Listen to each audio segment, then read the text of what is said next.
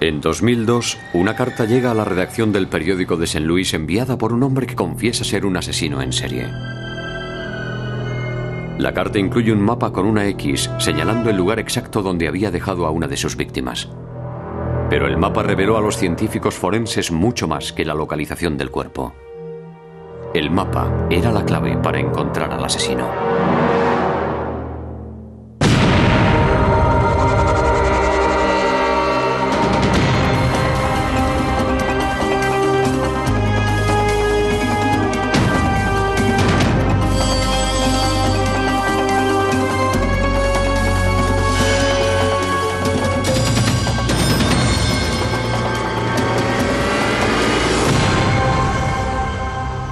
Crímenes imperfectos.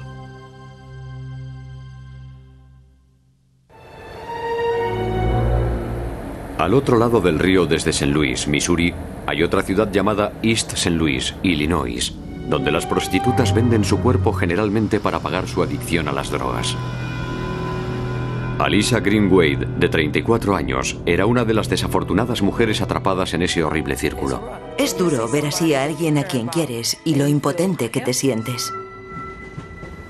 En abril de 2001 encontraron el cuerpo de Alisa Green Wade en el Parque Washington, Illinois, donde había sido estrangulada.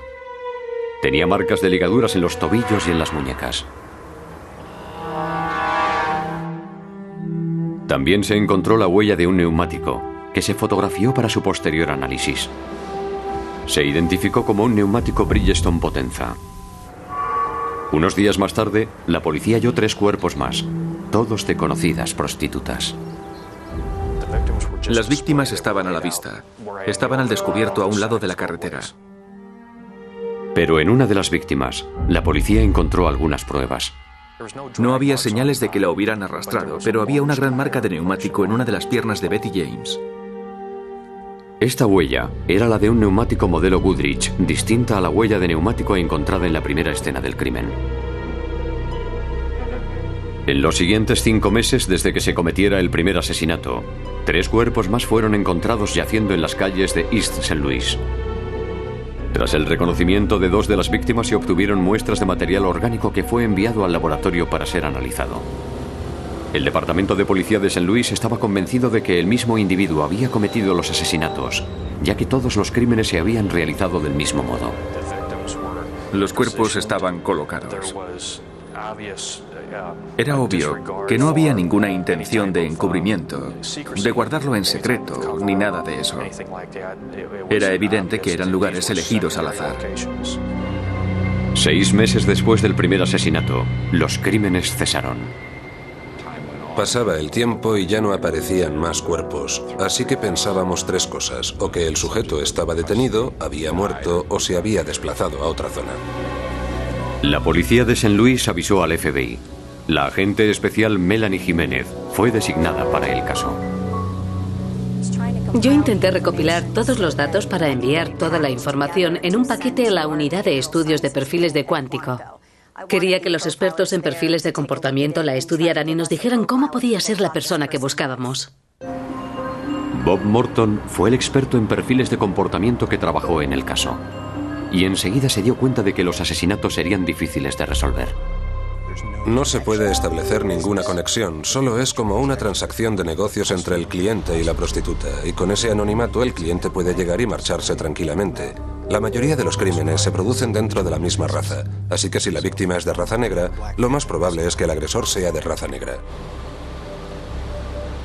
Durante tres meses no volvió a saberse nada del asesino.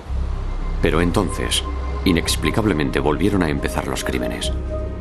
En los cinco meses siguientes, tres cuerpos más fueron hallados en las calles de East St. Louis. Los de Verona Thompson, Yvonne Cruz y Brenda Beasley. El número de muertes ahora se elevaba a 10. Bill Smith cubrió esta historia para el periódico local, el St. Louis Post Dispatch. Uno de sus artículos hablaba sobre Teresa Wilson, una de las víctimas del asesino en serie. Lo que yo pretendía era mostrar el aspecto humano de aquella mujer que había deshumanizado su propia vida por haber caído en el mundo de la prostitución y el consumo de drogas.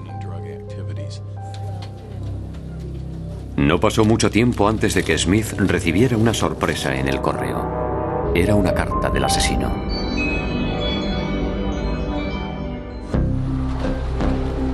Cinco días después de que se publicara en el periódico el artículo de Bill Smith sobre el asesinato de la prostituta Teresa Wilson, Smith recibió una carta anónima. La dirección del remitente era un poco extraña. Y además también observé que el sello que llevaba el sobre estaba puesto al revés. Empecé a leer la carta y pensé que sería una broma. Pensé que era alguien que quería darme un tirón de orejas por algo. Querido Bill, muy conmovedor el artículo sobre Teresa Wilson. Escribe otro sobre Greenwade. Si escribes un buen artículo, yo te diré dónde están las otras chicas. Para demostrarte que hablo en serio, voy a decirte dónde está la número 17. Busca en un radio de 50 metros partiendo de la X. Publica el artículo en el periódico del domingo como la última. Creo que se sintió ofendido. Yo creo que quería demostrarnos de alguna forma que esas mujeres no eran seres humanos y que él tenía perfecto derecho a hacer lo que estaba haciendo. La carta hacía referencia a 17 asesinatos, aunque la policía solo tenía constancia de 10. En el remite del sobre aparecían las palabras Aith Random, una página web de sadomasoquismo. Además de la carta, el sobre contenía un mapa de una zona apartada junto a la autopista 67, que estaba marcada con una X. Yo casi no podía creerlo. No podía creer que fuera algo real. Yo he sido periodista desde hace 20 o casi unos 25 años y nunca me había pasado nada parecido. Había olvidado lo que comporta ser periodista y durante unos minutos ni siquiera sabía qué preguntas tenía que hacer. Smith entregó la carta a las autoridades. Se estaba mofando con esa carta. Se sentía muy orgulloso de sí mismo. Se creía más listo que nadie por poder enviar la carta y además recibir una especie de reconocimiento por lo que había hecho. Eso fue lo primero que pensé que estaba buscando alguna notoriedad. Cuando la policía registró la zona descrita en el mapa, se encontraron los restos de otra víctima. Ya no había ninguna duda de que la carta la enviaba el asesino. Pero ¿quién había escrito la carta? ¿Y de dónde procedía? El remite era de Nueva York, pero el matasellos indicaba que la carta había sido enviada desde St. Louis. Tanto la carta como el mapa se habían imprimido con un ordenador. El mapa estaba recortado para eliminar el copyright y los datos de la editorial. Tuvo que tomarse su tiempo. No quería exponerse yendo a una biblioteca pública o a un ciber o a cualquier otro sitio donde pudiera tener acceso a un ordenador. Es algo que prefieres hacer en casa y poder imprimirlo tú solo. Pero además de eso, imprimió el mapa en el mismo tipo de papel que la carta. Analizamos el mapa y consideramos que el mapa debía proceder de algún servidor de Internet o de un programa en CD-ROM con sistemas de mapas. Todos se parecen mucho. No es que hubiera fotografiado o fotocopiado un mapa de carreteras normal. Este hombre es un agente de inteligencia de la policía del estado de Illinois y debido a la naturaleza de su trabajo no podemos revelar su identidad. Su tediosa misión era la de encontrar al propietario del copyright o a la editorial que publicara esos mapas. Comparó el mapa con todos los CD-ROM y páginas de Internet que ofrecieran mapas y callejeros. Al cabo de horas de búsqueda, encontró el mapa usado por el asesino. Estaba en un servidor de Internet llamado expedia.com. Es más como una agencia de viajes que un servicio de mapas. Según donde te encuentres, te listan las ofertas y servicios disponibles como coches de alquiler o descuentos para parques de atracciones y cosas así. En Expedia dijeron que Microsoft les proporcionaba los mapas que se usaban en su página web.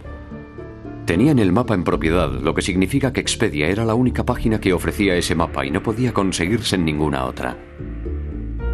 El FBI quería averiguar la identidad de todas las personas que habían accedido al mapa de St. Louis entre el día que apareció el artículo en el periódico, el 19 de mayo, y la fecha del matasellos de la carta, el 21 de mayo. Teníamos una horquilla de cuatro o cinco días en los que la persona podía haber tenido acceso al mapa a través de Internet. Con una orden judicial, Microsoft pudo acceder al registro de descargas y descubrieron que el mapa solo se había descargado a un único ordenador en esos cuatro días. Y el tamaño del mapa descargado era idéntico al del mapa enviado al periódico. Pero los investigadores necesitaban averiguar el lugar exacto donde se encontraba el ordenador. Microsoft no puede identificar al individuo por el nombre, solo por lo que se conoce como el IP del ordenador.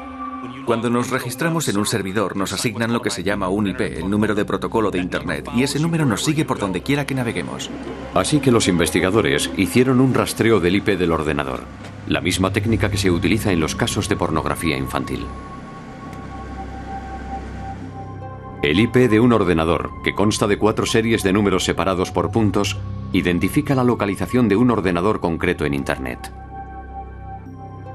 Los ordenadores conectados a la red a través de una conexión fija suelen tener un IP permanente, mientras que a los ordenadores conectados a la red a través de una conexión telefónica se les asigna un IP distinto para cada sesión.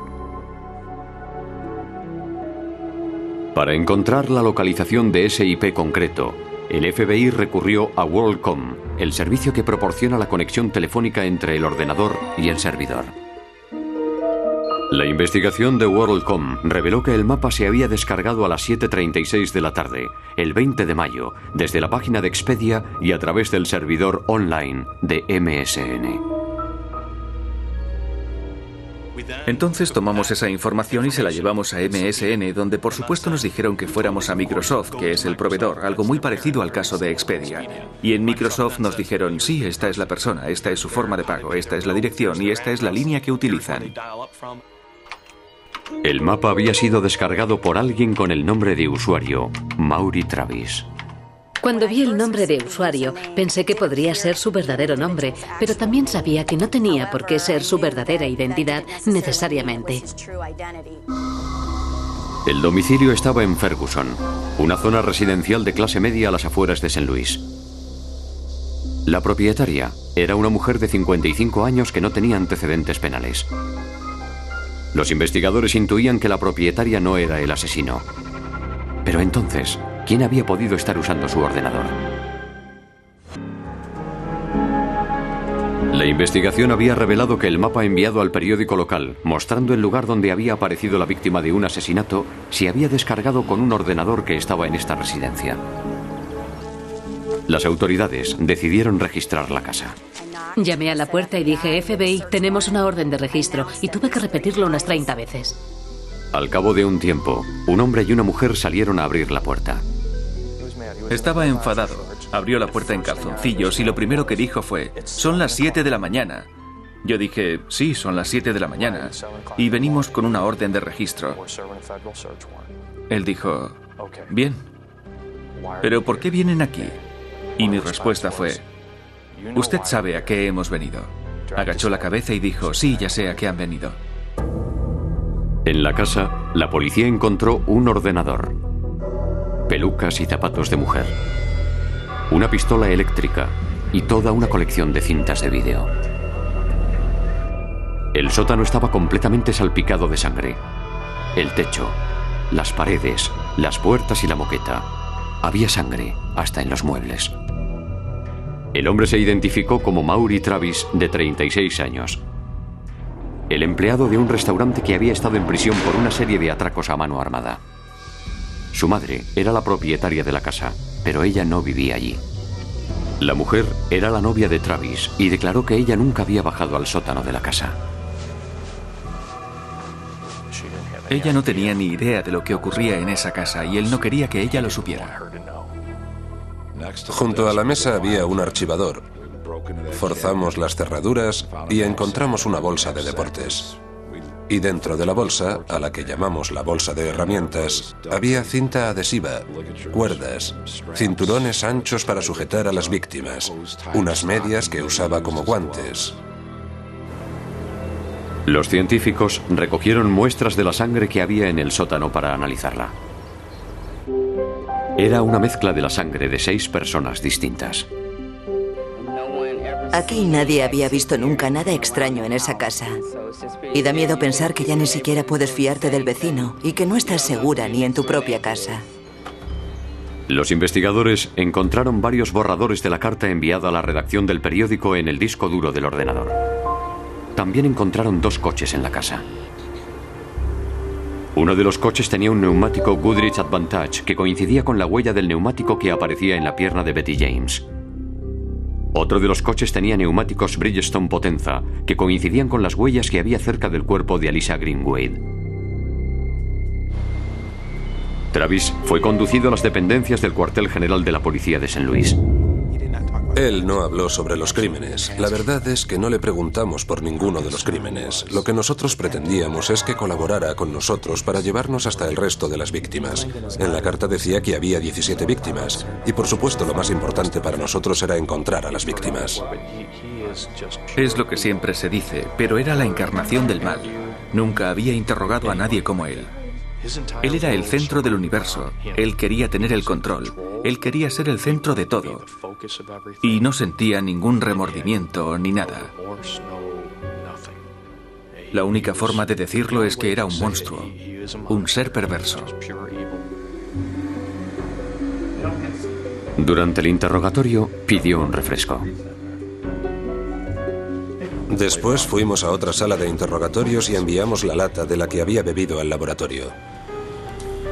Mary Beth Carr tomó muestras de la lata para intentar recoger células epiteliales de la saliva de Travis que pudieran ser aprovechadas para hacer la prueba de ADN. Cuando se comparó el perfil genético de Travis con el de los restos orgánicos encontrados en dos de las víctimas asesinadas, Yvonne Cruz y Brenda Beasley, las muestras del ADN de Travis coincidieron. Llegado el momento, Travis preguntó a la policía cómo le habían encontrado. Le dijimos que habíamos estado analizando su ordenador y empezó a despotricar contra los ordenadores y a insultar todo lo que es Internet y volvió a maldecir a los ordenadores. Y se puso muy, muy alterado. Creo que hasta entonces no se había dado cuenta de lo que estaba declarando, pero luego se dio cuenta y se le vino el mundo encima. Durante el interrogatorio, Travis se negó a revelar el paradero del resto de sus víctimas. Antes de que la policía pudiera volver a interrogarle, se produjo otro asesinato, el que pondría punto final a la investigación para siempre. El 7 de junio de 2002, Maury Troy Travis fue acusado de secuestro y asesinato. Las cintas de vídeo encontradas en el domicilio de Travis lo mostraban en compañía de varias mujeres. Pero una de las cintas contenía imágenes espeluznantes. Imágenes que sorprendieron incluso a los agentes más experimentados. En una se ve un asesinato. Se ve en las imágenes cómo asesina a una de esas mujeres. ¿Qué es lo que estaba pasando dentro de su cabeza? ¿Por qué hizo lo que hizo? Eso es lo que intentaba averiguar. ¿Qué es lo que lleva a una persona a hacer algo así? A veces me la imagino suplicando, no me mates, mientras él sigue estrangulándola y luego la deja tirada por ahí en camiseta y atada de pies y manos. Y no sé, es algo muy duro. Los investigadores también encontraron planos en la casa para habilitar una mazmorra en el sótano. Estaba pensando construir dos celdas en el sótano. Había pedido más esposas y grilletes por internet. Ya tenía presupuestos para hacer la ampliación del sótano. Y solo Dios sabe hasta dónde podría haber llegado todo esto. Basándose en los datos obtenidos del ordenador, los investigadores creen que Travis disfrutaba leyendo los artículos sobre sus crímenes publicados en los periódicos.